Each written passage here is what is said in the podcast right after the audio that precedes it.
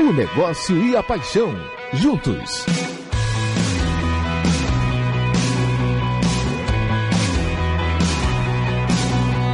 Futebol SA. Oferecimento Larco. Presente em milhares de postos e no seu carro.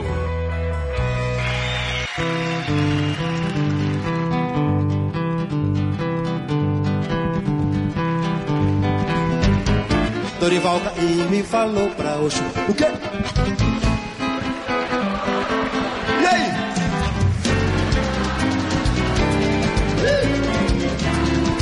De novo, de novo. Dorival e me falou pra Oxo. Com Silas tô em boa companhia. Beleza, beleza, beleza. Gente, de samba aí.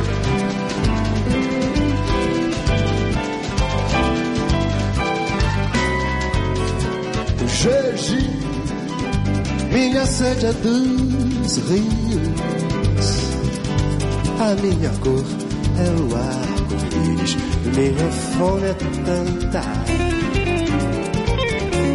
Planta, flor irmã da bandeira. Bom dia! Bom dia, minha gente! Bem-vindos a mais um programa Futebol SA. Hoje é sábado, 7 de dezembro de 2019, programa de número 43. E mais uma vez a bancada repleta, o nosso chão duro de arquibancada, com a presença do nosso querido Samir Abdala mais uma vez. A bancada completa e reforçada. E eu vou dar logo um bom dia aos habituês companheiros de bancada, Renatinho, Tom, Cello, Alvinho. Bom dia para todos vocês. Bom dia, amigos. Bom dia, professora Helena. Dia. dia. Já já apresento o convidado, o senhor se pudesse ser um pouquinho. Conter um pouco a ansiedade, nós vamos ficar muito felizes em anunciá-lo. E quem vai anunciar não sou eu, hein? Não pode falar. Bom dia, fã de futebol, tudo bem com você? Bom dia, Paulo Calil, um grande abraço. Nós vamos começar o Futebol SA em alta rotação e eu já vou convidar o, o número de WhatsApp para você saber como participar com a gente. Manda, Calil! O WhatsApp da Rádio Sociedade. PDD 71996561025. 996561025. Mande sua mensagem, participe com a gente. Hoje temos um programa muito especial e já para emendar o processo eu vou chamar o número do dia, porque depois eu quero número do dia. cello e o tema Comendo no Centro. O número do dia e tem a ver com o tema 132.400. 132.400. Esse é o número do dia. Não deu pra segurar tom dessa vez. A gente, né, gente faz um revezamento um final de semana. Diz assim, Tom, esse aqui é novo. Rigoroso demais você, Tom. Onde é- Cássio, o tem vírgula? Tem vírgula o número? Tem decimal? Então não sou eu. Tem um pontinho. Então o número não é meu. Não tem decimal. 132.400, mande sua mensagem, vamos ver se você sabe do que se trata o número do dia de hoje no Futebol SA. Já ouvimos esse bom dia maravilhoso. Eu quero rapidamente saber de Cello, que ele trouxe um destaque bacana pra gente. Fala, Cello. Simbora, futebol SA tá na área, Baba é a Vera, o Gol é pra lá, viu? Vamos nessa.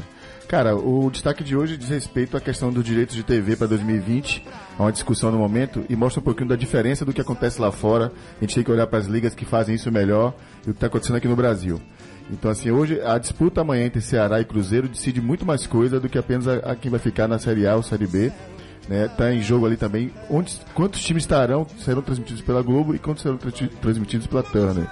Né? Nesse momento, se o Cruzeiro cair, os quatro clubes que são rebaixados tinham contrato com a Globo. Né? Lembrando que o Ceará tem contrato com a Turner e o Curitiba, que subiu, também tem contrato já assinado com a Turner. Nessa questão ainda tem o Red Bull Bragantino, que não decidiu ainda para que lado vai, mas chega com caixa reforçado para engrossar o pescoço nessa discussão. Então a gente não sabe se ele vai preferir optar por mais visibilidade com a Globo ou se é alguém que vai chamá-lo pelo nome corretamente, Red Bull Bragantino, né? Que é uma questão que a Globo vai precisar resolver, ela não tem hábito de fazer esse tipo de coisa. Curioso pra saber E por que, que eu falei, fiz fiz essa introdução? Porque a gente tem é, essa discussão acontecendo agora e vai ter que esperar amanhã às 18 horas para saber como é que te monta esse quebra-cabeça do campeonato do ano que vem, né? Onde é que a gente vai assistir os jogos do ano que vem. E a gente tem uma, como referência o que está acontecendo na La, La Liga agora, né? Que é a espanhola. Lá, por lá, o comandante Javier Tebas antecipou, bicho, o cara teve o desprendimento de antecipar suas eleições para que permitisse ao presidente eleito, que vai entrar, ter tempo o bastante de discutir, é, discutir o contrato já sabendo que isso tem um impacto direto nas receitas dos clubes. Você imagina o que é isso, né? O cara antecipou as eleições, deixou o cargo, permitindo assim que o novo presidente possa discutir com calma, com tranquilidade. É uma outra mentalidade, né, É uma outra mentalidade. de coletivo, né, cara? Muito, muito. Olha a diferença, cara. Aqui a gente está esperando um jogo de amanhã para saber como é que vai acontecer em 2020. Os clubes seguem discutindo isoladamente, olhando para o seu próprio umbigo. Na Espanha, o cara que comanda antecipa as eleições em 10 meses para permitir que o novo presidente discuta isso com tranquilidade e seriedade. A raiz disso tudo segue sendo a seguinte, cara. Os clubes não fazem a geração de seu conteúdo. Eles entregam isso para as TVs. Enquanto que a Comembol já refez essa curva, né? Passou ela a gerar o conteúdo, a, a- transmissão, entrega depois para as TVs. Aqui não. Os clubes outorgam isso para as TVs e fica na mão deles. É desejável que mais TVs passem o, o o conteúdo, mas dessa forma não. Mas eu acho que tem uma questão aí, Celo, que vai além do fato do conteúdo não pertencer ao clube. É o problema dos clubes continuarem resolvendo seus problemas Sim, individualmente. sim, sim. A inexistência de um conceito de liga. Dê o nome que você quiser, né? mas é o fato de que o- o- os direitos continuam sendo vendidos individualmente. Não existe a percepção de que esse é um produto coletivo que tem que ser comercializado coletivamente, porque o valor dele é coletivo. Exatamente. né? Perfeito. Enquanto os clubes brasileiros continuarem vendendo seus direitos individualmente e se preocupando apenas com o seu resultado, o Campeonato Brasileiro vai continuar vi- convivendo com esse tipo de problema. E vamos tipo lembrar que a gente esteve muito perto de ter uma liga e isso foi implodido há uns anos atrás. Né? É verdade. Bom lembrar. Dá um bom dia já especial pro Bill do Calabetão, que tá ouvindo a gente. Bom dia, dando um grau aqui nas ruas da cidade do Imbuí. Mas ligado nesse programa, nota. Ele não deixou a nota, mas eu acho que é boa. Um abraço pra você, Bill do Calabetão. Um grande abraço pro Carlos de Quindim, que também ligado aqui, toda a galera. Manda do grupo de nota. Bill. Pô, cara. Manda, Manda- nota, manda nota, Bill. E toda a galera do grupo de ouvintes da Rádio Sociedade no WhatsApp, o Carlos de Quindim, administrador do grupo, tá ligado aqui com a gente. Um bom dia também pra Diná, do Parque São Cristóvão. Bom dia, mancada maravilhosa. Ela tá decepcionada com Bahia. Amo o programa da gente. Muito obrigado. Veldia, do bairro de Nazaré. Número da sorte, 132,400. Mas ela não diz qual é o que quer dizer. Manda aí. Nilson Melo, um grande abraço pra você, o Nilson Melo e Simões Filho ligado aqui também no programa. É hora de apresentar o nosso convidado. Eu estava disposto a fazer isso, mas vai ser melhor que seja feita uma apresentação profissa de verdade. Uma apresentação feita por nossa querida Alvinho Gabi. Vai lá. Até isso você fez? Meti agora aí. No programa de hoje, gente, bom dia a todos vocês. Eu começo apresentando o nosso convidado de hoje, que ele é o marido dela, tá presente no azeite, é símbolo de um clube mineiro, é o pai do Alexandre e da Isabela, ele é escritor, é baiano, mas mora hoje em São Paulo. Ah, bom dia, Gabriel Galo, e que torce para o Esporte Clube Vitória. Ah, prazer ter você aqui, tá? Lindo. Bom dia, Alvinho. Bom dia, bancada. Bom dia, ouvintes da Rádio Sociedade. Eu pensei que você ia deixar passar que era torcedor do Vitória. Eu já ia reclamar. É, é, é bom explicar, quem tá, quem, né, quem tá acompanhando a live pelo Facebook, a gente tinha um combinado de que eu viria vestido com a camiseta do Vitória. Ficou com vergonha? Os outros vinham com a camiseta do Bahia ou do Botafogo. Só que aí no sábado, no Barradão, acabei prolongando a cerveja e o churrasco no estacionamento, não passei na loja. Justo, justo. A camisa retrô de 72, que já tá totalmente desbotada de tanto uso, ficou em São Paulo, então hoje eu estou aqui. Quando estiverem olhando ali pra câmera, imagine que eu estou com a camiseta do Vitória aqui em meio a tantos torcedores do Bahia. Imagine boa, que é a boa, camisa boa. que poderia vestir o Cristo Redentor, né? Porque o cara é alto mesmo. Não, não é fácil de achar, não. E é um prazer enorme estar aqui com vocês de novo, Cacito. Estivemos aqui no. Bem-vindo, Galo. Prazer nosso, Gabriel Galo. Massa, Galo. Escritor, administrador. Não é jornalista, Não mas é jornal- trabalha muito bem. Colunas sensacionais, sempre aí à disposição nossa de tempos em tempos aí. Torcedor do Vitória Ferrenho, que tá aqui com a gente. Segunda-feira vai pra ter nova falar- no Correio. Hein? Segunda-feira tem mais uma no Correio. Tem mais uma no Correio. Opa, Pronto. boa. Tá sempre no Correio, jornal de grande circulação aqui da nossa cidade. E vamos logo chamar o tema, porque o Gabriel Galo vai participar, o Tom, o Cello, o Renatinho, você através do WhatsApp, fã de futebol, o Alvinho. É hora do tema do dia. Presta atenção que vai dar o que falar, literalmente. O que seu clube fala? A comunicação gerando valor. E o que a gente tem que começar a debater para abordar o tema, eu penso que é a questão de posicionamento dos clubes, né? Como é que os clubes se posicionam? A gente já chegou a abordar isso em determinado momento sobre é, aspectos de comportamentos da torcida em que os clubes deveriam reagir a esses comportamentos e como deveriam reagir ou poderiam reagir. Agora é diferente. Agora a gente está falando não de um clube reativo a algum comportamento, mas um clube que propõe talvez algum comportamento a partir dos seus posicionamentos. E aí, minha gente, como é que a gente pode definir essa questão de posicionamento do clube a partir da, da comunicação? Começar aqui só dando um abraço, dando meus, minhas boas-vindas né, a Gabriel. Gabriel que escreve assim, textos, fazer um elogio público aqui aos textos que você escreve, profundamente corajosos, profundamente bem escritos. Então eu, você ouvinte que está nos ouvindo agora, recomendo fortemente se você gosta de textos que tem uma, uma postura crítica, analítica muito bacana, leia os textos do Gabriel. Papo de Galo. Isso. Ponto com. Ponto BR. Ponto BR. Olha, esse conceito que você está falando, Cacito, é, é, todo mundo que trabalha com marketing, com comunicação, com publicidade, o conceito de posicionamento ele é central na vida de quem trabalha nesse meio.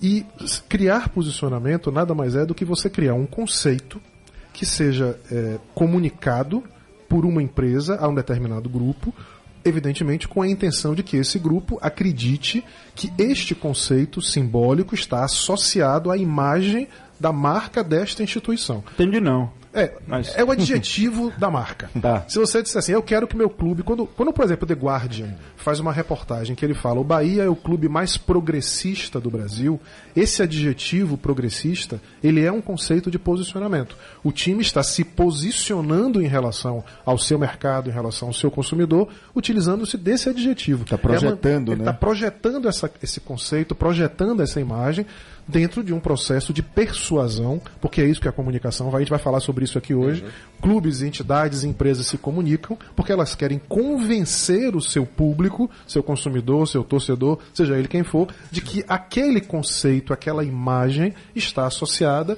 à sua marca. Esse é um processo de longo prazo, não tem jeito. Não adianta você querer construir posicionamento, imagem, né, em pequenas pílulas de comunicação, porque isso não vai acontecer ela é construída necessariamente através do uso de diversas linguagens, a linguagem verbal, a linguagem não verbal, isso, a, a, sua logotipia de marca, as pessoas com as quais você se associa, as, a, as campanhas que você apoia, e nenhum clube, a gente já discutiu isso alguns programas aqui atrás, nenhum clube é obrigado a abraçar nenhuma causa. Mas clubes precisam se posicionar publicamente sobre temas, quer seja naquilo que eles dizem quer seja, companheiro, naquilo que eles não dizem. Uhum. Quando determinadas coisas acontecem, a gente vai falar sobre isso aqui no segundo bloco. Quando problemas, incidentes acontecem, por exemplo, falando concretamente, torcida única. Quando um clube abraça ou no mínimo aceita a imposição da torcida única, ele está passando uma mensagem. Quer acredite, quer não acredite, ele está passando uma mensagem de que ele endossa esse tipo de comportamento. E aí, evidentemente, que no longo prazo, o fator mais importante é a coerência. Não existe essa coisa de neutro, né, Tom? Não, você neutro. jamais será neutro, cara. Mesmo que, o, que você opte pelo silêncio, o seu silêncio quer dizer alguma coisa. Não se posicionar em relação a alguma coisa é passar uma mensagem. E aí o que vale é a coerência no longo prazo entre o que você diz e o que você faz. Acho que essa é a questão que a gente vai discutir aqui, né, velho? Exatamente, exatamente.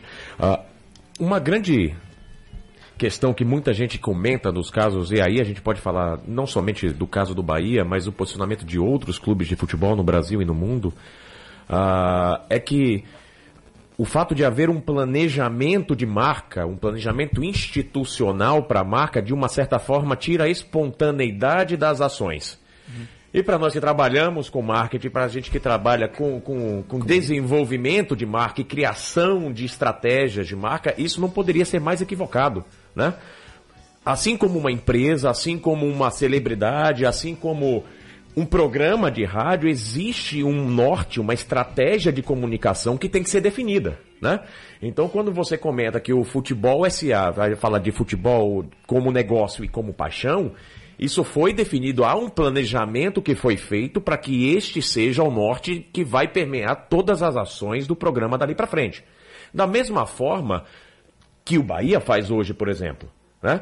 Quando foi implantado o núcleo de ações afirmativas no começo de 2018, existia um plano, existia uma maneira de se trabalhar a marca institucional do Bahia além do futebol, mas usando o futebol como elemento que dá condução a estes outros temas. Né? A partir dali, a comunicação do Bahia e aí a gente pode colocar de tantos outros clubes. O Santos fez isso recentemente em São Paulo. Se posicionou. Exato, se posicionou muito fortemente contra o racismo. Ah, os outros clubes, o, o Ibis faz um trabalho muito bom em rede social, porque existe um norte, existe uma maneira, existe um ponto que tem que ser trabalhado constantemente. Isso dá consistência às suas ações. Mas o Ibis é fácil, né? O Ibis é fácil. É porque fácil. o Ibis é quase, com todo respeito, ele é quase que o anti-time. Quer dizer, ele se posiciona de uma forma em que ele ri de si mesmo e, e Ele celebra a derrota. celebra a derrota E aí é convida muito os outros fazer vir pro É, lado mas- dele, né? mas- E começa a vir, não, venha É. jogar comigo e tal, estamos É. disputando É, comigo. mas, qual- mas- mas aí a gente vem para o tema de hoje. Ele gera valor para ele, né? É claro. De um jeito de outro, ele gera ele, valor ele pra colocou ele. a marca dele nisso. Isso. Ele colocou a marca dele, né? É o clube, é o pior clube do mundo, como existia algumas décadas atrás, por mais que não seja mais a verdade hoje, ele importou, ele, ele, ele colocou essa marca. Ficou essa bandeira, né? Exatamente, carimbou. Nós somos esse time. E toda a comunicação do Ibis, por exemplo, ela é feita com este, com, é, com essa premissa. Eu entendo. Essa premissa ela continua. Mas essa premissa, ela cria compromissos mais fáceis de você assumir em relação que, a- nessa ponte entre o que você diz e o que você faz. Porque, por exemplo, quando o Santos vem a público, eu queria pegar esse exemplo, que eu acho que é excelente. E ele se posiciona claramente, dizendo que um torcedor racista, se você é racista assim, assim, assim, lá, você não é bem-vindo no nosso clube. Isso está escrito. Deixa de ser sócio. Deixa fala. de ser sócio. Beleza, eu quero ver na prática a hora como o Santos vai se comportar no momento em que ele tiver que tomar alguma ação contra uma pessoa física. De o, At- fato. o Atlético Mineiro acabou de fazer isso, viu? Não, eu não tô dizendo que ele não vai fazer. Eu estou dizendo que eu quero ver ele fazer. Não, até porque o posicionamento precisa ser ancorado com ação real. Com ação real. Então, veja, é, e esse negócio é importantíssimo a gente começar logo a conversa por posicionamento, porque é daí é que parte, e aí a gente está falando aqui desse case do Bahia, do núcleo de afirmações, né, de como que o Bahia quer ser visto nisso. É tão forte essa questão de posicionamento. Por exemplo, se você ouve a musiquinha da Champions, qual é a cerveja que você lembra? Exatamente. Da Heineken. Não tem pra onde correr. Se você pensa em Paris, você lembra da Torre Eiffel. Você pensa em Rio de Janeiro, Pão de Açúcar, São símbolos, né? símbolos, Salvador, Farol da Barra, que já vai na nossa cabeça. Então, só para trazer todo mundo para a mesma página, posicionamento é o que o produto faz, onde ele vai estar alocado na sua cabeça. O produto, empresa, serviço. Então, de que forma ele é colocado? Através de uma estratégia de marketing que ele fique ali planejadamente naquela é determinada... a gaveta que ele naquela ocupa? né? gaveta lá na sua Ele cabeça. ocupa um território, se apropria de algum Por que eu digo isso? Que a história imaginário. mostra que a primeira marca que chega ao cérebro da pessoa, em média, vem- tem de participação de mercado o dobro do, do segundo colocado. Isso aí está em livro de, de caras, de gurus aí de marketing que você pode estar Ou seja, ocupar aquele território primeiro. E aí é que eu acho que o Bahia matou a pau. Por quê? Porque ele quer ser o primeiro clube, e foi o primeiro clube, a- e ter a legitimidade necessária para dizer: eu sou o clube mais inclusivo do Brasil. Eu sou o clube mais democrático do, do- do Brasil. O meu clube aceita todos. Clube do Povo, né? Clube do povo, é o clube da massa, é o clube de todas as pessoas, de todos os gêneros.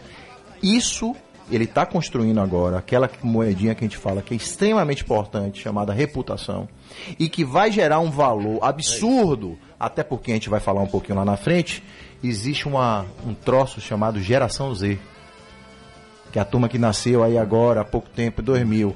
E você vai ver, a gente vai falar a característica dessa turma, o que é que ela valoriza. Como é que ela consome, né? Maravilha, estamos só começando, mas já vamos pro primeiro break. 9h20 e voltamos já já.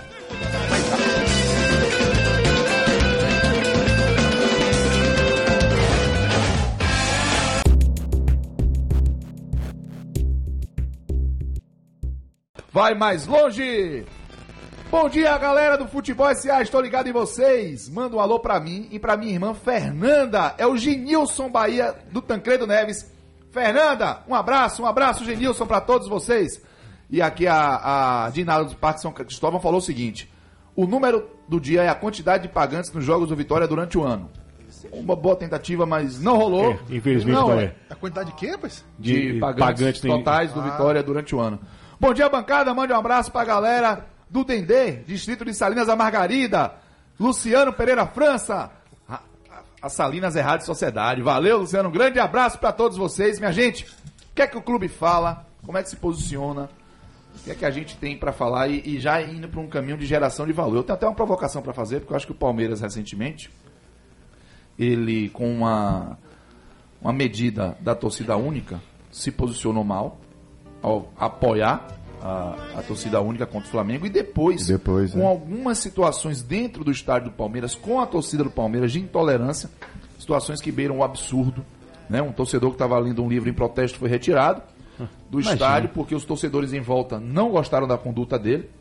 Não sei por que não gostaram, ele não estava incomodando ninguém, estava simplesmente sem olhar o jogo em protesto. Pela quem não está sabendo, o cara tava no estádio, ele é torcedor do Palmeiras, estava lá sentado, só que ele, por forma de protesto, ele abriu um livro e não quis olhar o jogo. Isso. Ficou lá, sentado, No- paradinho. tempo jogo não ofendeu ninguém, não fez nada. E a torcida, própria torcida do Palmeiras pediu pra tirar o cara do estádio. E dois torcedores que estavam lá, inclusive que eles têm projeto social no interior do estado de São Paulo, que são torcedores do Palmeiras, estavam lá sem a camisa do Palmeiras, assistindo ao jogo e foram hostilizados também por parte da torcida que estava em volta e acabaram tendo que sair do estádio por É, O conta. gatilho foi que eles não conheciam os cantos da torcida organizada. Veja só.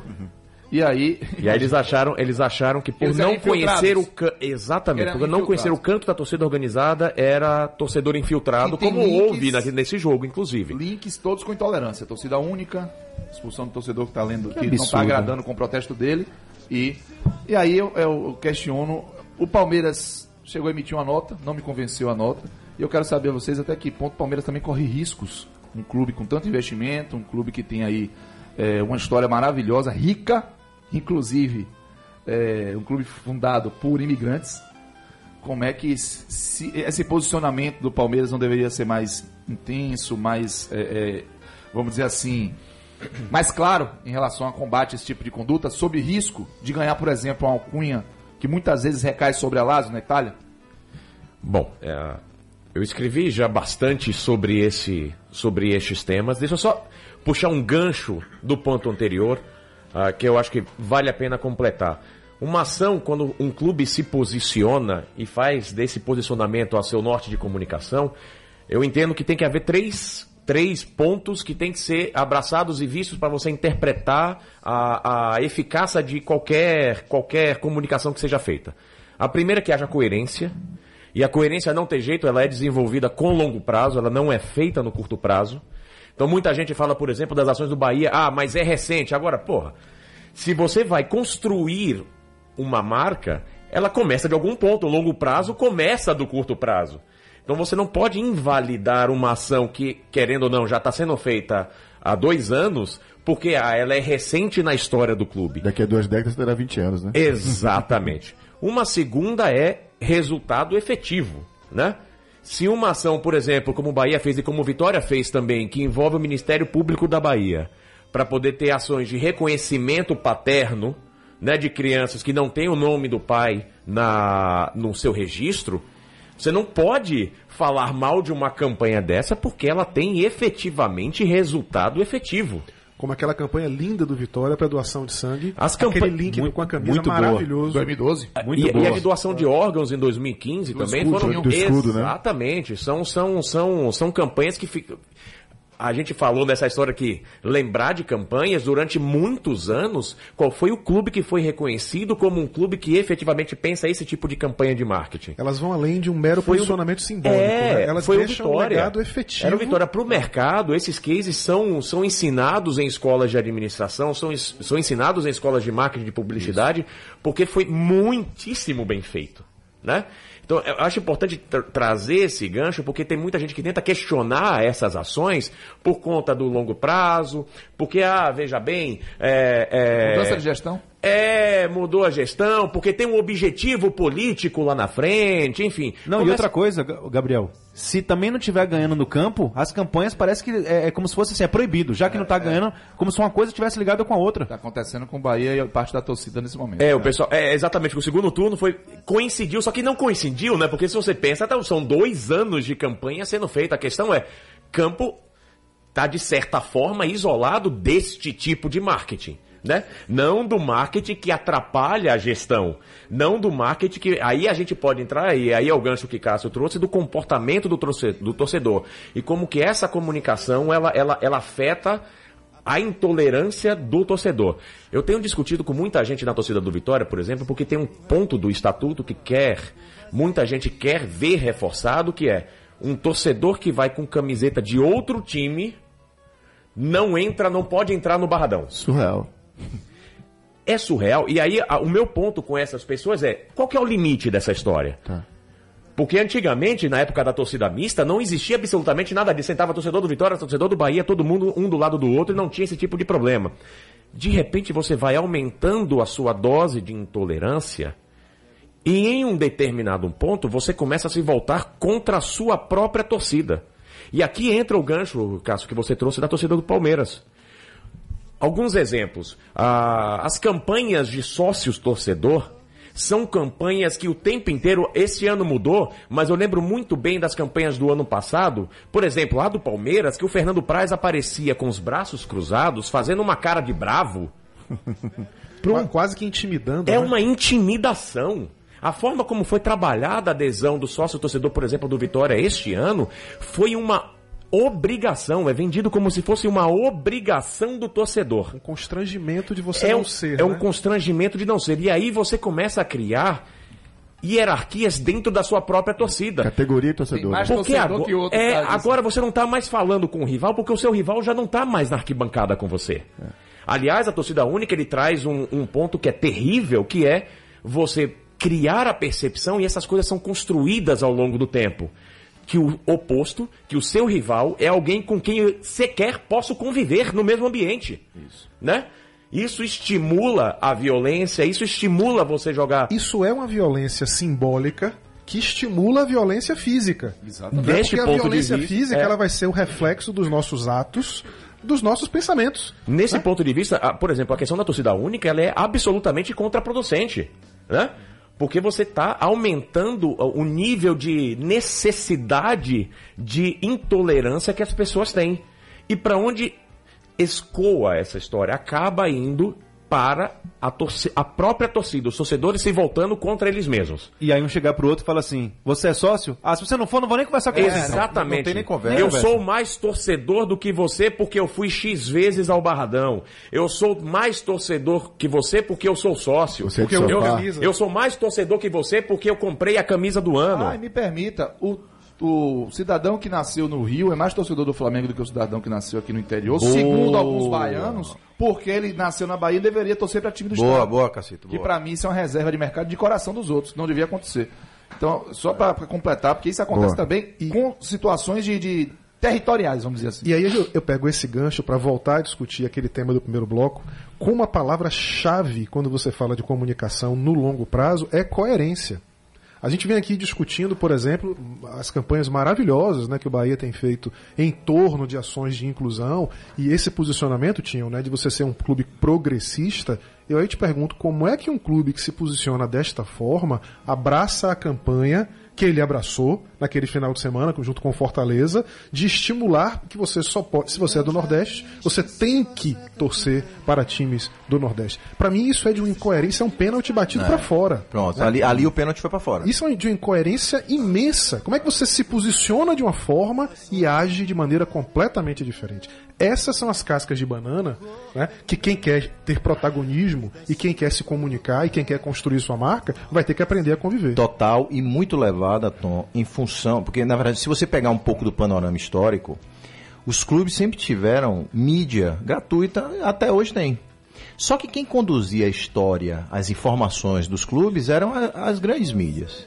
Hoje o clube criou um canal de comunicação direto. Ele não precisa da TV, não precisa do rádio. Você fala das redes. Veja, para se comunicar com o público dele, para dizer. E aí é que eu vou chegar nas redes sociais. Então, e aí é que vem a casca de banana, porque esse é um troço novo.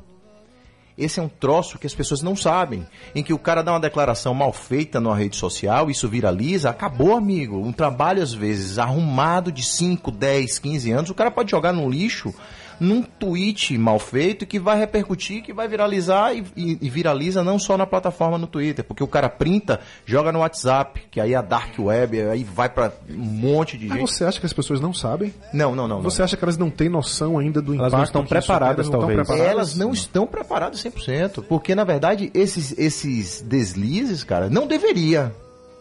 Não deveria, porque quando você pega um do ponto de vista desse, de um cara emitir uma opinião dessa na, na- no Twitter que opera de repente a conta do Bahia, isso não teve um alinhamento estratégico do cara chegar e dizer, olha, se posicione aí que eu sou a favor de discutir com o presidente. Não foi. O cara tem uma liberdade de tocar isso e que muitas vezes não está alinhado ao, ao direcionamento. Deveria estar 100%. Mas nem sempre dá tempo. Mas nem sempre dá tempo, nem sempre vai ser 100%. É, É, um mas aí tem, tem uma coisa importante, cara, que esse problema não é somente do futebol. Na verdade, as empresas, de maneira geral, têm Exatamente. muita dificuldade de dialogar num ambiente digital, justamente por causa da velocidade como as coisas acontecem. Uma publicação, ainda que o cara um minuto depois vá lá e exclua, já foi. Não, já foi. Então, assim, tem essa questão, mas é uma dificuldade muito do ambiente digital que o futebol, por dadas as características normalmente muito amadoras que tem, sofre ainda mais. Então é muito comum a gente perceber equívocos dos clubes nesses ambientes digitais. E vão haver, né? Vão haver equívocos. Vão Nenhuma haver. campanha vai Normal. ser 100% Normal. Sim. no ponto. Sim. Vai haver exagero, vai haver erro e é absolutamente normal ter esse tipo de acontecer. A questão é a frequência com que esse tipo de erro acontece. Isso aí. Né? E, e- e a questão da, da- Voltando à questão da coerência que vocês trouxeram, que eu achei um ponto fundamental, porque a gente sempre tem que lembrar quando você fala de posicionamento, você está falando de projeção. Então, o outro, a partir de lá que o outro enxerga você conforme você está dando aqui suas mensagens. Pô, esse cara quer ser isso aí, deixa eu ver se é isso mesmo. Se ao longo do tempo o comporta- o comportamento não se permanece coerente, rapidamente isso é percebido. E aí os clubes têm que lembrar, Renatinho, que o, o ambiente digital não fala apenas para o seu torcedor. Então, quando você pega um clube como o Bahia, que deve ter lá 4 milhões de seguidores, você acha que só tem torcedor do Bahia lá? Não. Tem do rival, tem jornalista, tem gente que profissionalmente trabalha com aquilo e segue por uma questão de conhecimento e que não está ali por cublismo. Então, não vai ser tolerante a equívocos. E, e outra né, que- coisa, Tielo, existe uma premissa em comunicação que menos é mais. Quanto mais simples, direta, focada, a comunicação é mais eficiente. Então, com essa gama e a necessidade sempre de você estar se posicionando a respeito, por exemplo, não é unânime o posicionamento do Bahia na questão indígena. Sim. Não é unânime. Então, então vai ter unanimidade mesmo. Porque, como diria Nelson Rodrigues, toda unanimidade é burra. E É normal que tenha esse tipo Sim, de, sim. Eu já- é o que o Tonto falou, né? O Ibis não terá esse tipo de problema. Porque normalmente a torcida dele não irá Exatamente. gritar contra isso, né? Não terá quem grite. O Bahia terá quem grite, né? Deixa eu só trazer um gancho que você colocou. Ah, com a questão dos mistos, né? Foi trabalhado isso mais fortemente no Ceará. O Fortaleza colocou a camisa mista, aí depois o Ceará, no jogo seguinte, fez aquela história com um aviso nas mídias sociais de que ah, torcidas de times que não fossem o do Ceará, eles não entrariam em campo. Ah, ah, essa questão dos mistos, muita gente analisa do ponto de vista socioeconômico, que você fala do poder que as mídias tiveram ao longo dos tempos para fazer propagar uma superioridade do Flamengo, uma superioridade de times de São Paulo, acentuadamente depois dos anos 90. Do eixo, né? Do eixo. É, é, do eixo, mas assim, vai muito da mídia que, que é a mais ativa. Se na época do rádio as rádios eram cariocas, você levava jogos do Rio de Janeiro para, para o Brasil. Se depois com a TV, com a popularização da TV acentuadamente no começo dos anos 90, foi justamente o período que Palmeiras, Corinthians e São Paulo começaram a ganhar tudo. Então, natural que esses times fossem mais levados ao interior. Só que muita gente analisa hoje, olha para essa história e fala: não, tem que romper, tem que quebrar. E você, mais uma vez, a gente volta, você intimida o misto, meio que obrigando aquele torcedor a se alinhar ao seu clube, porque afinal de contas você é desse estado, e até no artigo do Correio eu brinquei com essa, com essa coisa do jeito de torcer, da obrigação de torcedor, de falar qual é a fronteira que você vai usar. Torcedor, você pode usar qualquer eh, rima que você quiser. O torcedor de verdade torce para time da sua cidade. O torcedor retado torce para time do seu estado. O torcedor raiz torce para time de seu país. Quer fazer rima? A gente faz rima aqui até não poder O mais. torcedor contente torce, torce para time do seu Time do continente. continente, é.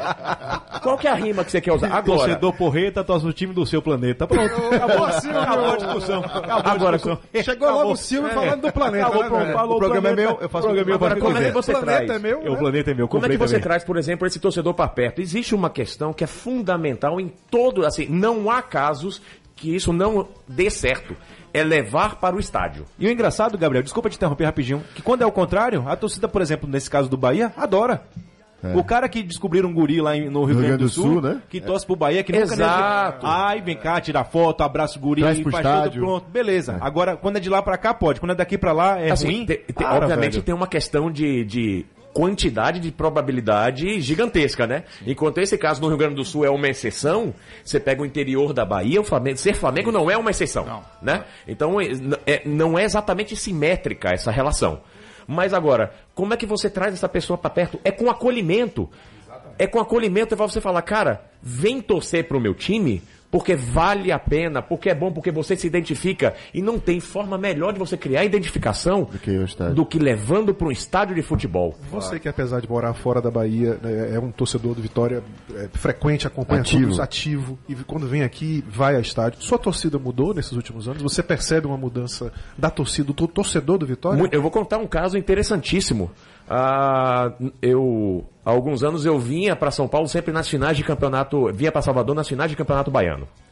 Eu vim na final de 2009 e vim na final de 2010. Em 2010 aconteceu uma Você vinha só pra assistir? só para ver a assistir. final, só para ver a final do Campeonato Baiano. Vinha, vinha com meu pai, a esposa de meu pai, que inclusive tá vendo a gente aí agora. Opa! Ah, a gente, eu Diz o vinha nome. pra assistir. Pega todo- Angélica. Angélica. Aliás, eu Angélica. aproveitar que tá mandando um beijo pra Angélica e mandar um beijo pra minha esposa, Carolina. Fazendo o lobby, né, vai? É, ontem fizemos cinco anos juntos. Ah, É, é digno, é digno. ah, em 2010, houve uma cena na entrada do Barradão que na época ainda não tinha setorização das catracas, né? Inclusive, comprava-se ingresso todo mundo junto na bilheteria do Barradão. torcedor do Bahia, do torcedor do canto. Vitória, rolava a resenha, rolava É. a brincadeira, né? Só tinha um lugar de comprar, na verdade. Só tinha um lugar de comprar. Como é a história do, do futebol A baiano? história do futebol história baiano é essa. Na entrada do estádio tinha um cara com a torcida, com a camiseta do Bahia entrando junto com a, com a torcida do Vitória no jogo. Alguém bêbado levantou e gritou: "Ah, esse cara aí é Bahia!"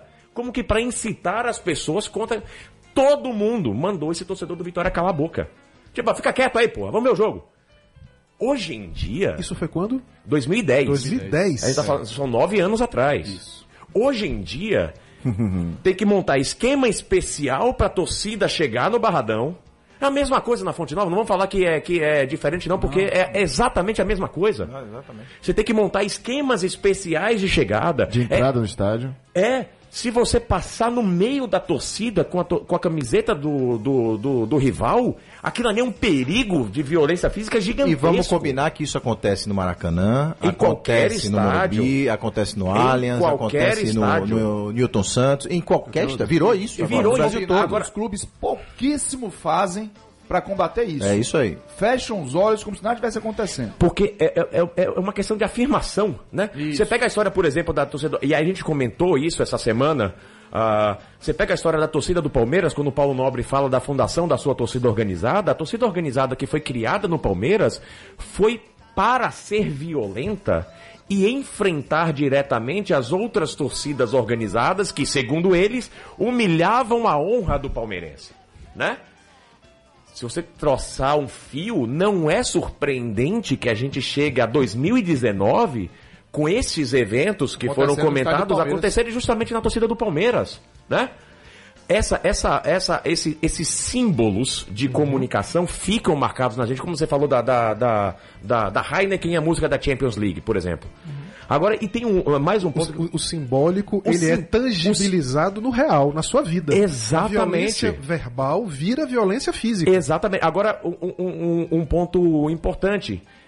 Você olha faixas de torcidas organizadas pelo Brasil, quase todas elas têm menção à morte. O Que eu símbolo. sou um time até morrer. Ou guerra, né? Guerra, morte. Olha a mensagem que está sendo o tempo inteiro transmitida para o torcedor. O Canarinho Pistola.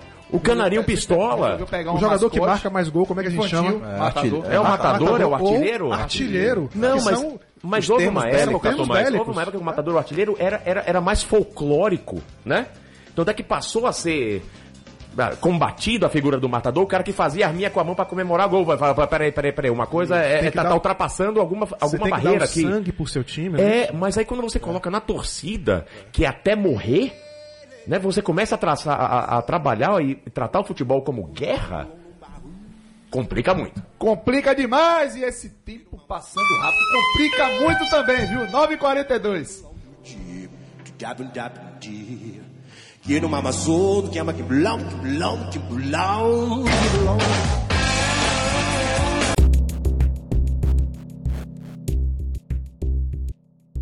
Grande abraço pro Juruna.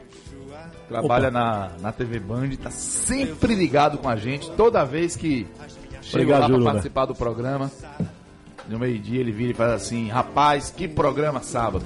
Grande Que legal. abraço. É pra mesmo? Pô, que massa. Deixa eu mandar um Valeu, abraço Júlio. também aqui para Luiz Ernesto, amigão meu, tá na estrada, e para Marcos Agiona, tá em São Paulo acompanhando a gente aí direto do Facebook. Mandar um grande abraço pro Expedito Magrini. Chefe, se espirrar saúde, viu? Opa! Tá ouvindo a gente aqui. contei, não! Um abraço, Magrinho. chefe de equipe de esportes da Rádio Sociedade, que tá aqui mandando mensagem. Fez, cara, parabéns, programa espetacular. Muito obrigado, Expedito Magrini, grande narrador da história do nosso estado. É, minha gente, esse posicionamento dos clubes precisa melhorar para que a gente possa ter também uma influência no comportamento do torcedor que possa fazer o futebol melhorar também, né? Rapaz, é, Cacito, isso passa automaticamente por uma boa gestão de redes sociais, que é o grande bicho a ser dominado. Deixa eu só trazer um dado aqui. A América Latina é a região do mundo onde mais se usa redes sociais. Pesquisa da Global Web Index. O Brasil é o segundo país do mundo nesse ranking. A gente tem uma média de 225 minutos por dia de uso de rede social. Estou falando de 3 horas e 45. Então é normal. O que é que os clubes têm feito e fizeram lá nos primórdios? Crescimento muito forte no Facebook, que praticamente virou uma espécie de TV aberta. Né? É lá que você dissemina o conteúdo pra, massificado de uma forma muito grande. Por isso é que o Facebook tem na estratégia dele cada vez mais transmissão de eventos esportivos. Coisa que não acontece com o Twitter, que onde é, é meio que a tela de debate, a segunda tela de todo mundo, né? Você está assistindo o jogo, você está no Twitter ali. Quem gosta de futebol, praticamente está 100% lá dentro do, do Twitter. E lá também estão as pessoas mais interessantes, formadores de opinião, e é uma rede mais hostil. Então, na hora Nervosa. que o... Nervosa. Na Instagram é poesia. Imagem. Twitter é rock and roll, amigo. Twitter é rock and roll. Então, se você vier com gracinha no Twitter, você é queimado em praça pública ali mesmo, na hora. Eu tô falando de pessoa física, tô falando de pessoa jurídica. Então, é, e aí é porque eu acho que esse bicho não está 100% dominado pelos clubes. E o WhatsApp, que é a grande rede social chamada de dark web, né, pelo uso quanto mais que as pessoas têm. Hoje você pega o seguinte, o clube faz um tipo de comunicação, alguma coisa do tipo, ele entra, o cara printa, quando printa ele leva a primeira coisa para onde? Pro WhatsApp. Se o presidente entra dando uma declaração, como o presidente do Vitória tem feito, né, anunciado antes as contratações por ele e depois que vão lá para Pro institucional. pro institucional, coisa que é um erro para mim crasso. E ele printa, as pessoas printam, vão para onde? Pro, pro- pro próprio eh, WhatsApp para explodir isso e viralizar. assim como a Leila né, antecipou a demissão de Mano antes, antes do, do, do Palmeiras institucionalmente se O posicionar. presidente falar, né? Antes do presidente falar, exatamente. Então eu me apego muito nisso, porque, por exemplo, você tem alguns cases, o YouTube. Cara, o YouTube, vamos falar aqui do time de, de, de cello, aqui, o Botafogo. O YouTube, lá, o, o Felipe Neto fez um, um acordo com o Botafogo e acabou patrocinando, ele aumentou em 500% a venda de camisas do Botafogo. Né? Hoje ele é patrocinador, uma das empresas dele é patrocinadora do Botafogo. Irmãos Neto, né, o patrocinador? Exatamente. O Santos tem, uma, tem um trabalho belíssimo na TV Santos, na época de Neymar. Só que não só por causa de Neymar, mas por conteúdos criativos, sabe? Fazendo um pouco já de há muito paródia. tempo, já há Muito, muito tempo. Marcelo Frazão, se eu não me engano. é o diretor, né? Exatamente. Trabalho, trabalho belíssimo dele. Rolou ontem uma estatística, eu não tenho como confirmar que é verdadeira, mas apareceu ontem no Twitter, dizendo que dos três clubes com maior views em YouTube no mundo em novembro, o primeiro foi o Liverpool, o segundo foi o Barcelona, o terceiro foi o Flamengo. Verdade. Não, o Flamengo foi o terceiro O clube Flamengo do teve. visto. O Ibope Repulcom divulgou na quinta-feira os dados de, de novembro do, das redes sociais dos clubes, né? E o Flamengo tem um crescimento espantoso, né? Nesse último mês foram 2,7 milhões de novos é, seguidores. O Flamengo levou mais de 60% disso. Mas o terceiro colocado é o Vasco. E esse é um dado que a gente precisa entender bem, porque o Vasco tem um movimento de engajamento, reação ao que o Flamengo está sendo, que somente uma torcida muito grande é capaz de fazer. Aliás, é um comentário que eu sempre faço. Um time eleva o outro. Com certeza, né? com Aqui certeza. na Bahia a gente está acostumado a ver Cola um embate para colocar o outro para baixo. caranguejo, é o balde de caranguejo. É, puxa pra baixo. Esse caso do Vasco é um caso interessantíssimo, inclusive com o número de sócios que deu uma. Uma subida gigantesca, justamente por conta de não, eu não vou deixar este clube assumir a hegemonia do Estado. Ou, eu vou ou pelo reagir menos a não vou isso. deixar fazer sem fazer nada, né? Agora eu te faço mais uma pergunta, foi a pergunta que a gente fez antes de entrar no ar aqui. Quantas vezes foi incluído na comunicação do Vasco que era obrigação do torcedor fazer, não importa o preço, não importa Zero. Zero. Exatamente, você traz pra perto, não é a imposição, né? Você acossar o seu torcedor, constranger o seu torcedor que vai fazer esse número crescer. E esse é um caso que poderia ser aplicado aqui na Bahia. Verdade. Sobre, os números também, cara, só porque acho importante tocar nesse ponto, assim, o Flamengo chegou em 27 milhões de inscritos. O segundo colocado é o Corinthians com 23 milhões. Mas o número por si só não diz muita coisa, gente, entendeu? Não adianta ter um número gigantesco se o engajamento provocado por essas pessoas que estão lá presentes não seguir essa, essa métrica. Então, assim, é importante saber, na verdade, quem são essas pessoas, de onde elas vêm, como elas consomem notícia, como elas consomem conteúdo. Essa, verdadeiramente, é a questão a ser discutida, né? No, nas mídias sociais do Flamengo só não tem flamenguista. Grande parte dela certamente é. Mas essa discussão, os clubes não se preocupam em conhecer quem são os seus, seus torcedores. Nenhum deles, né? Essa é importante pra caramba, porque já remete a gente pra um outro aspecto. Comunicação, você precisa conhecer pra quem você está falando. Exatamente. Nós temos quatro gerações que estão ali, que são clientes, que são torcedores, que são das diversas partes de uma empresa, de um E cada clube. uma consumindo conteúdo de uma forma. Bora lembrar, exatamente, bora lembrar aqui, primeiro existe um Baby Boomers, os caras que nasceram entre 40 e 1900 e 1959. Aí você tem a geração X, que nasceu ali entre 1960 e 1979. Somos nós. Só- A grande Fale parte dessa vocês, bancada. Eu né? sabia, eu já vi, eu sabia que vinha essa piada. Eu, eu não falei, mas você falou, ele meteu a bola pro gol. A geração Y, ou Millennium, é a turma que nasceu de 80 a 94. Opa. E a última é a geração Z. Olá, tudo bem? E a última é a geração Z que nasceu de 95 a 2010. Por que eu tô falando isso? Porque, cara, o clube precisa trafegar em todas essas faixas de gerações. A geração X que se acostumou a se comunicar por e-mail, a Z não tá nem aí por e-mail, para e-mail, nada. Essa, a Z já nasceu conectada. A X nasce com a internet, no nascedor da internet, a Z já está conectada. Essa turma já mexe em tecla, de, de- já mexe em tela de celular com interatividade. Você tem uma outra pegada, outra, outro desafio. A turma da Z, ou até parte da X, meu irmão, não tem o futebol como top 5 nos seus assuntos de interesse. Ele tem música, ele tem séries, ele tem game, ele tem comida, diversão. Como é que eu capto esse cara? A gente tá aqui brigando entre os rivais, só que a gente tá perdendo pra Netflix, tá perdendo pro, pro, pro, pro PES, perdendo pro LOL. Você passa a ter quando vai ao estádio. Pois é. Agora, que experiência você vai oferecer no estádio de futebol também conta. Se for sentir medo de se de apanhar, Exatamente. Se você vê bomba estourando na frente do estádio, polícia montada Total. dispersando gente e tudo mais, olha, olha, olha a imagem que você printa na cabeça de uma criança, por exemplo, que vai no estádio pela primeira vez. Tudo bem, ela não- tudo ela bem não se que interessa por isso. Ela, né? ela não vai se interessar, Não se até por uma questão de autoproteção, né? isso. Mas Tudo é, bem vou que isso é uma falar. questão talvez de segurança pública, ok? Que tem que o governo, que, o, que as prefeituras, que o, o Estado tem que se, se meter. Mas se os clubes que são donos, protagonistas dessa situação, se eles também não se Dependem disso. É posicionarem, privado, né? se eles não se posicionarem, não vai acontecer, Mas cara. veja, se ficar eu- esperando que venha de cima, não vai. Meu ponto é como geração de valor, de grana na última linha. Então, como é que eu capto esse cara? Porque esse cara que nasceu na geração Z, ele não tem saco de ficar 90 minutos assistindo o jogo. Esse cara não tem saco de ficar 90 minutos assistindo o jogo. Ou não consome, Renatinho, o- as informações do clube da mesma maneira que o pai consome. Então, por exemplo, talvez os mais velhos, basta a gente ouvir o gol da rodada, ou até assistir o gol lá que o cara botou. Para essa garotada, não. Ele Pois quer é. ver um vídeo com interferências gráficas. Exatamente. Ele quer que mude a forma que chega o canal. E aí o Santos está na frente de todo mundo bem já há algum tempo. Há As 10 anos atrás, a gente botava. resenha, Você com- tinha Neymar cantando música da moda, que tava tocando na rádio naquele instante, eles fazendo vida de vestiário. Perfeito. Entendeu? Então, assim, essas questões, e aí passa por um conceito também muito atual, que é de sportainment, como é que a gente transforma o esporte e o futebol na indústria do entretenimento, que é uma questão que pouquíssimos clubes trabalham, eu diria que quase nenhum do Brasil trabalha, mas é onde está, de fato, uma geração de valor muito grande para o esporte. É, o futebol ainda é, de todos os grandes esportes, ele é o mais ultrapassado em vários aspectos. Ele foi o último grande esporte, por exemplo, a inserir tecnologia pra, pra- de arbitragem, foi o caso do VAR. Foi o último. Né? E a, mane a, a estética, a maneira como o futebol lida com essa nova geração é muito ruim. O futebol não sabe lidar com essa geração.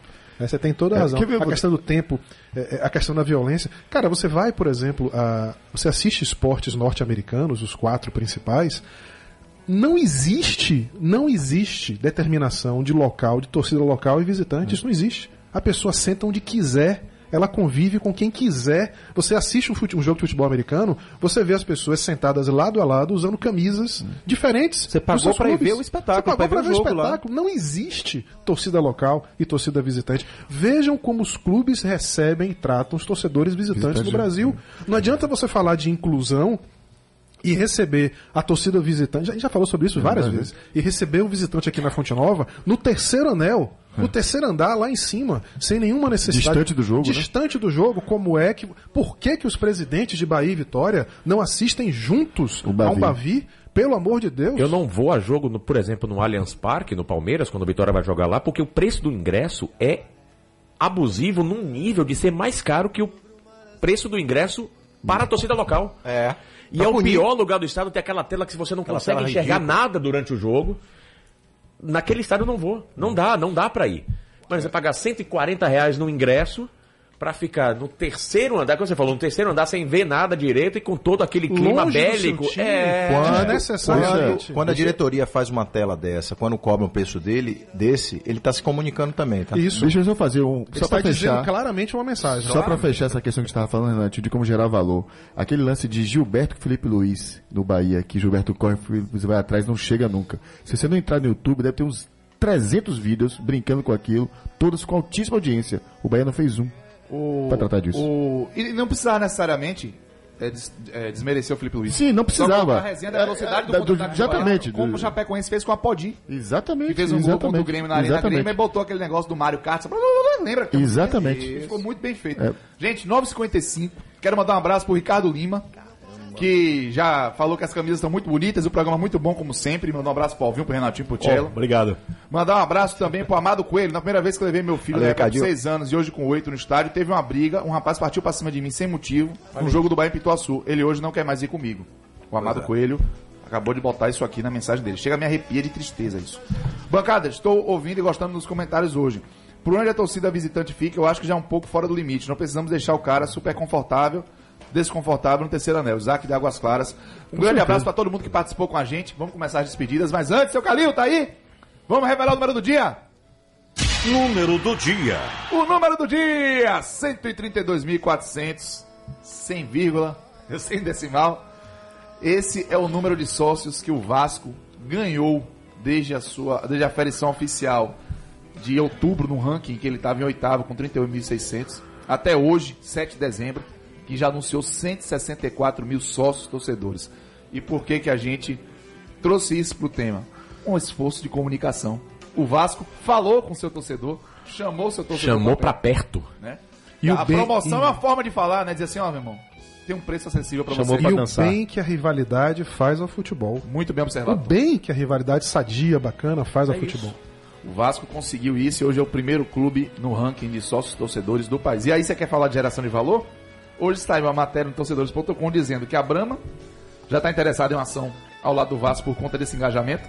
a FENG Já vi, já, tá- vi, já vi um dos diretores falando no LinkedIn, é conhecido meu, dizendo que já terá uma, uma ação em alguns bares com a geladeira lacrada se atingir um determinado número. por conta de uma comunicação que engajou o torcedor, que está dando, gerando valor pro Vasco. A, a FENG, a Meu Bilhete, que comercializa ingressos, quer uma parceria com o Vasco, e a Feliz Tintas também. Todos já chegaram por conta desse movimento. Assim, instalando o dedo. Não é, não é fácil como instalar os dedos. Pergunta se a. Dular está insatisfeita por conta da superexposição do Pergunta. Bahia esse ano. Pergunta quanto o Bahia vai E pergunta exatamente qual vai ser o tamanho de aumento de patrocínio no Bahia, do Bahia no ano que vem por conta desse tipo de exposição É que ele consegue obter. Gabriel Galo, começar com você, meu irmão. Obrigado pela sua participação. Já vou anunciar aqui ao nosso som de futebol que sua voz será presente em nossos programas. Que bom. Obrigado pela presença aqui na bancada. Espero que você volte o quanto antes. Eu que agradeço, Cássio. Obrigado todo mundo da bancada. Obrigado, ouvintes da Rádio Sociedade. Fizemos uma, uma dupla essa semana aqui. Estivemos juntos aqui no Bate-Bola na quarta-feira. Estamos aqui de volta no Futebol SA. Um prazer imenso. Estaremos aqui mais vezes. Maravilha. Esperamos. Meus amigos, Tom, grande abraço. Um abraço, meus amigos. Um abraço, Gabriel. Que bom você aqui. Um abraço, Samir. Valeu pela sua presença. Um abraço de hoje para meu queridíssimo amigo Maurício Campos, que fez aniversário. Um beijo, meu irmão. Alegria e felicidade na sua vida sempre. Tchelo, meu irmão, um abraço. Abraço, mas eu queria rapidamente também render uma homenagem. Dia 27 de novembro, fez seis anos que se foi nosso maior lateral esquerdo da história do futebol brasileiro, né, o maior ídolo da torcida alvinegra. Dois, Newton Santos, olhar por nós 2020, viu? Vamos precisar demais de você aí de cima. Maia, Ioió, Lecilda, Maricota, beijo, amo vocês, fui. Tinho, meu querido, um grande abraço. Abraço, meu abraço hoje vai diretamente para a turma da Trivela, que é um site, Boa. uma Boa. curadoria imensa. Tom lembrou a gente aqui para mandar esse abraço certíssimo. A galera tá fazendo uma campanha por dificuldades de, de manter o projeto no ar. Trivela é um site fantástico. Se você quiser ajudar, entra lá no apoia.se, que é fundamental para a memória do futebol brasileiro. Um abraço para a turma da Trivela. Valeu, Tinho. Alvinho, um abraço, meu irmão. Um abraço, galera. Um beijo pra todos vocês. Obrigado pela audiência sempre, pelo carinho que vocês sempre recepcionam a gente. As mensagens durante a semana pelo Twitter, pelas redes sociais, né? Então, obrigado. Muito feliz mais uma vez. Vambora, Futebol SA. E ao som de João Bosco, eu me despeço de todos vocês que estiveram com a gente. Muito obrigado pelas mensagens. Um grande abraço, um beijo especial para minha amada Aline Braud, que fez aniversário ontem. Opa! E semana que vem Garantiu, hein? juntos mais uma vez. Um grande abraço a todos vocês. Olha, Futebol S.A. tá ficando por aqui. E fique com sucesso de sábado com o Matheus Ramos, que está estreando aqui na Rádio Sociedade. Um grande abraço a todos vocês. Até semana que vem. Tchau! Yeah.